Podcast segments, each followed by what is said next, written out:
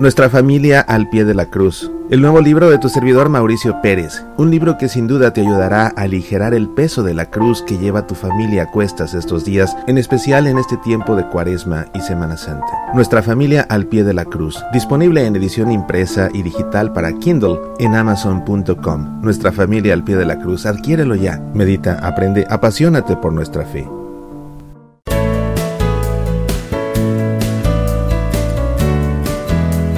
En esta emisión me gustaría que hablemos acerca de los prefacios de Cuaresma. En la Santa Misa, después de la preparación de los dones, la plegaria eucarística inicia con un prefacio. Son diferentes prefacios para los diferentes tiempos litúrgicos. En el tiempo de Cuaresma incluso hay un prefacio dedicado a cada uno de los domingos de Cuaresma, por ejemplo, las tentaciones en el desierto, la transfiguración, y así dependiendo del tema de cada uno de los domingos de Cuaresma. Y además hay cinco prefacios que se leen en el resto de las misas y son muy interesantes porque nos ayudan a comprender el sentido de nuestras prácticas cuaresmales. Es importante poner atención al prefacio que lee el sacerdote del misal.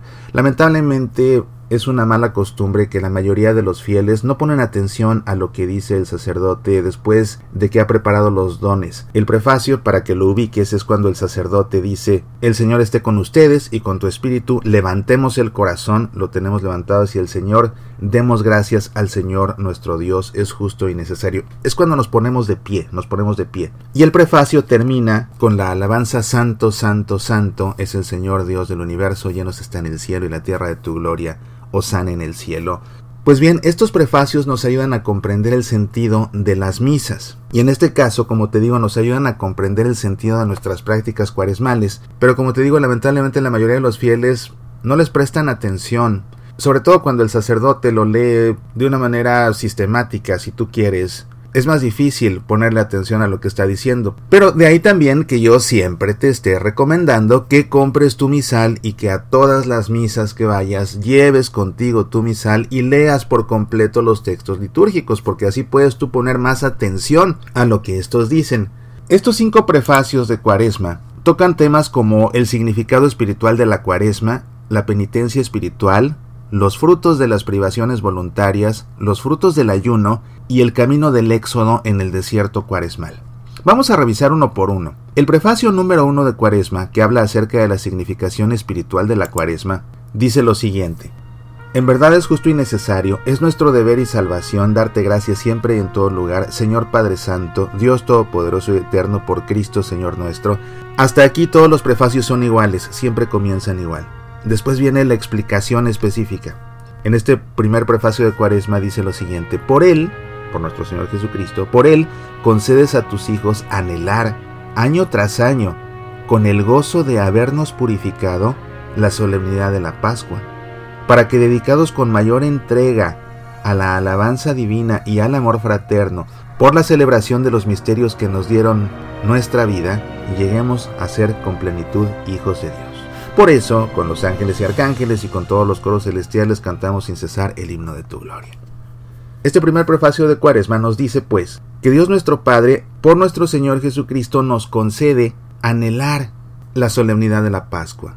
Eso ya nos sirve como una brújula. El tiempo de Cuaresma es para anhelar que llegue la Pascua, para que dedicados con mayor entrega, entonces mayor entrega, mayor énfasis en qué? En la alabanza divina y el amor fraterno. Entonces el tiempo de Cuaresma es para alabar a Dios y para el amor fraterno. Muy bien, vamos a revisar qué dice el segundo prefacio de Cuaresma, que habla acerca de la penitencia espiritual.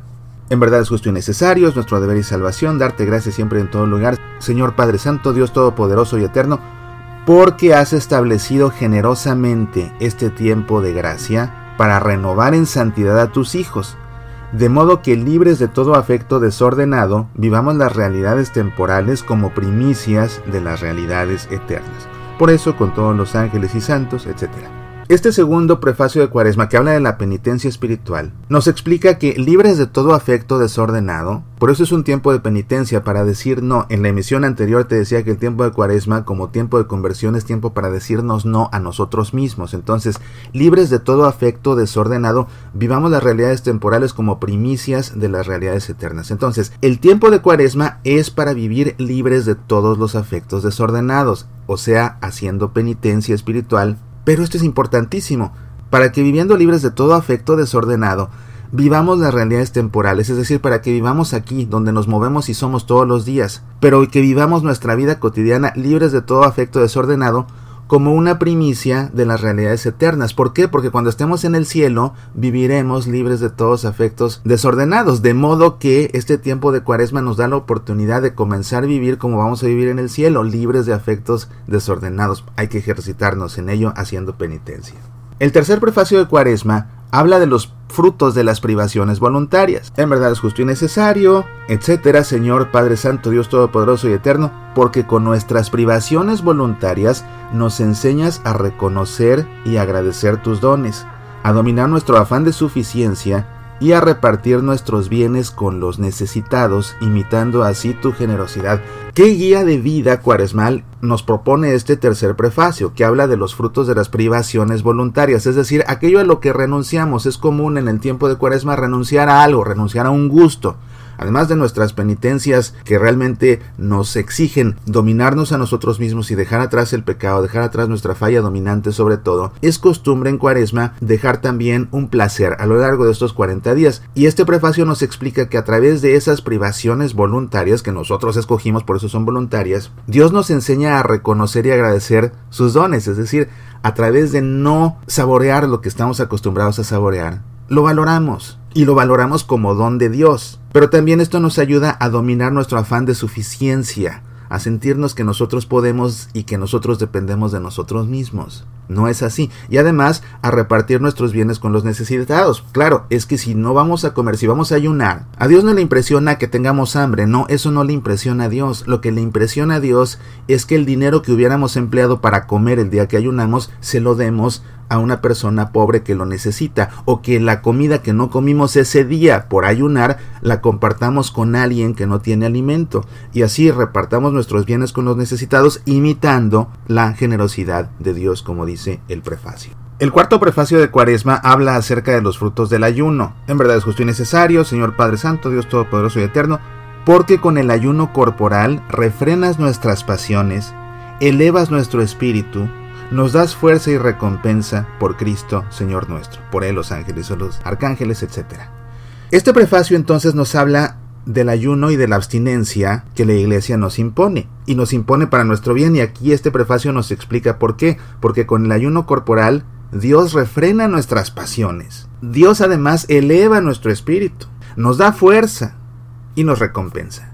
Y ahí encontramos el valor de este ayuno y de esta abstinencia. El ayuno de miércoles de ceniza y viernes santo, la abstinencia de carne todos los viernes. Con este ayuno, Dios refrena nuestras pasiones, eleva nuestro espíritu, nos da fuerza y nos recompensa. Finalmente, el quinto prefacio de Cuaresma habla del camino del éxodo en el desierto cuaresmal. En verdad es justo bendecir tu nombre, Padre rico en misericordia, ahora que en nuestro itinerario hacia la luz pascual seguimos los pasos de Cristo, Maestro y modelo de la humanidad reconciliada en el amor Tú abres a la iglesia el camino de un nuevo éxodo a través del desierto cuaresmal, para que llegados a la montaña santa, con el corazón contrito y humillado, reavivemos nuestra vocación de pueblo de la alianza, convocado para bendecir tu nombre, escuchar tu palabra y experimentar con gozo tus maravillas. Por estos signos de salvación unidos a los ángeles ministros de tu gloria, proclamamos el canto de tu alabanza, Santo, Santo, Santo. Como ves, es bellísimo este quinto prefacio. Se suele leer entre semana y lo que nos hace es relacionar nuestro desierto cuaresmal con el paso por el desierto del pueblo de Israel cuando Moisés los liberó de la esclavitud de Egipto para llevarlos al monte Sinaí después a la tierra prometida. Así nosotros en este tiempo de cuaresma caminamos por el desierto para llegar al Monte Santo donde se encuentra la ciudad santa de Jerusalén, donde habremos de celebrar el misterio pascual de la pasión, muerte y resurrección de nuestro Señor. Pon atención a los prefacios, te ayudarán a comprender la esencia de la Santa Misa y te servirán como una brújula en tu camino cuaresmal. Soy Mauricio Pérez, estas son Semillas para la Vida.